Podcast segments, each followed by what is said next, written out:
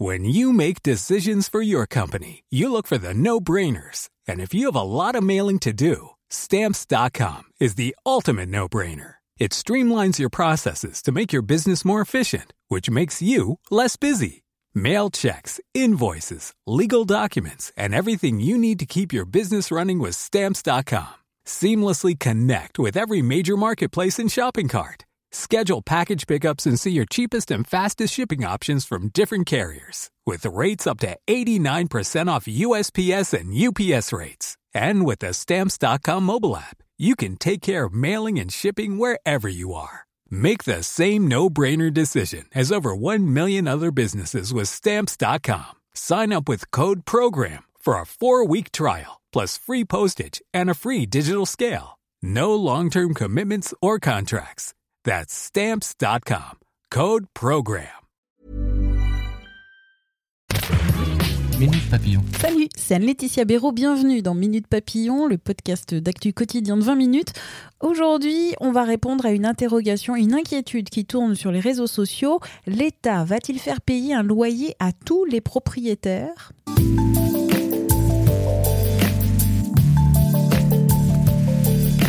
Plusieurs lecteurs de 20 minutes nous ont contactés à propos de cette question, de cette inquiétude. Est-ce que c'est vrai que tous les propriétaires vont payer un loyer à l'État?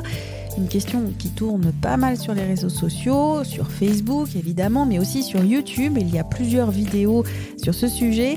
Mathilde Cousin, journaliste vérificatrice de faits, une fact-checkeuse à 20 minutes, vous répond maintenant. Effectivement, c'est une inquiétude qui est euh, très répandue depuis euh, une quinzaine de jours à peu près sur les réseaux sociaux. Il y a, comme euh, vous l'avez rappelé, plusieurs lecteurs qui nous ont contactés à ce sujet en se demandant qu'est-ce que c'est que cette, cette histoire. Alors, on peut déjà commencer par rassurer tous les lecteurs qui sont déjà propriétaires. ils ne vont pas devoir payer de loyer. Ce n'est pas du tout ce qui est prévu. Alors, ce qui est prévu, en fait, c'est un texte de loi qui a été présenté par Jean-Luc Laglaise, qui est député modem de la Haute-Garonne.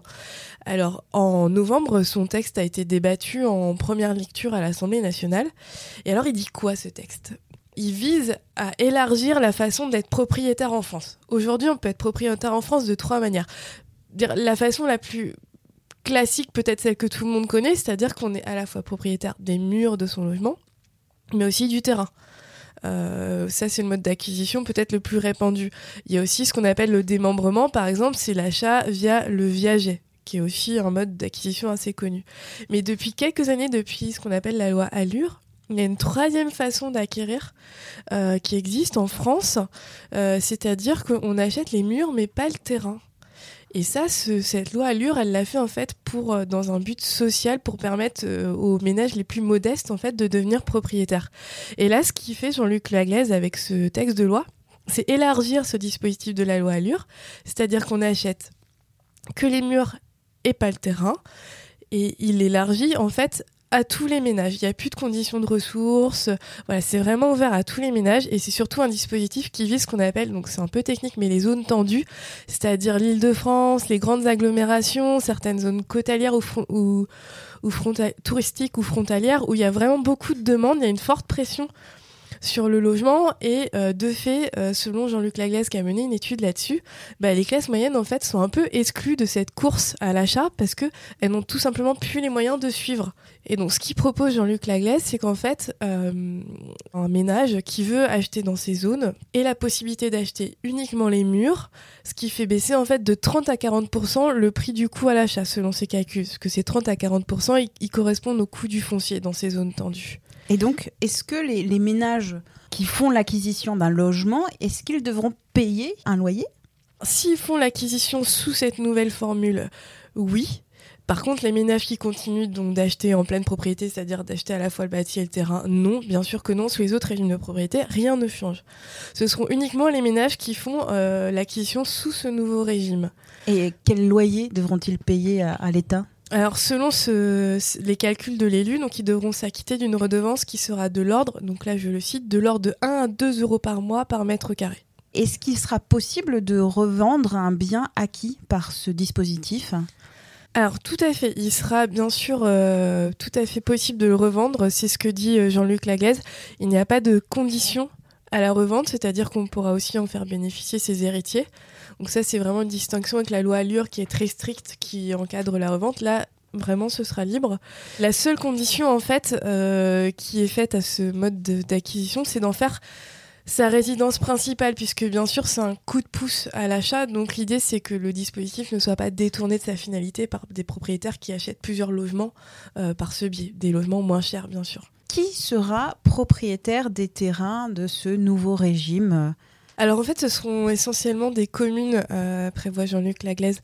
Il veut que ça passe par des, sociétés d'économie mixte, donc euh, qui auront obligatoirement une majorité de capitaux publics. Il veut que ça reste dans le public. Est-ce que moi, acquéreur, est-ce que je peux continuer d'acheter et le terrain et le bâti? Alors bien sûr, il y aura bien sûr toujours des programmes euh, immobiliers classiques avec des promoteurs euh, qui vendront à la fois le, terrain et le mur. Bien sûr, cette loi ne supprime pas euh, ce régime d'acquisition. Donc c'est une proposition de, loi, donc euh, elle n'est pas encore effective. Comment ça va se passer? Est-ce qu'elle sera vraiment un jour effective? Alors là, c'est le cheminement de toutes les lois en fait. Euh, donc elle est passée ce qu'on appelle en première lecture, donc une première fois à l'Assemblée nationale en novembre.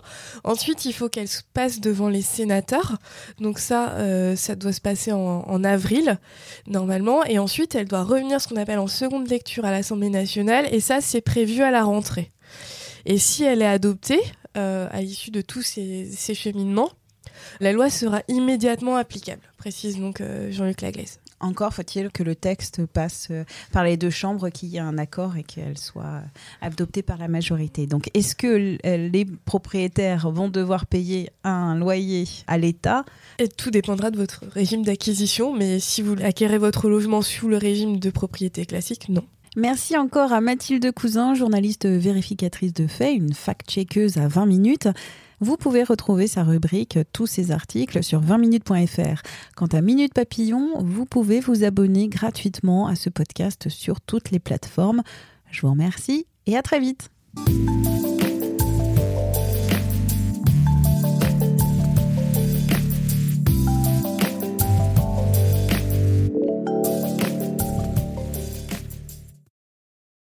On ne va pas se quitter comme ça. Vous avez aimé cet épisode? Sportif, généraliste, sexo ou scientifique, varié mais toujours bien informé. Découvrez les autres podcasts de la rédaction 20 minutes sur votre application d'écoute préférée ou directement sur podcast au pluriel.20minutes.fr.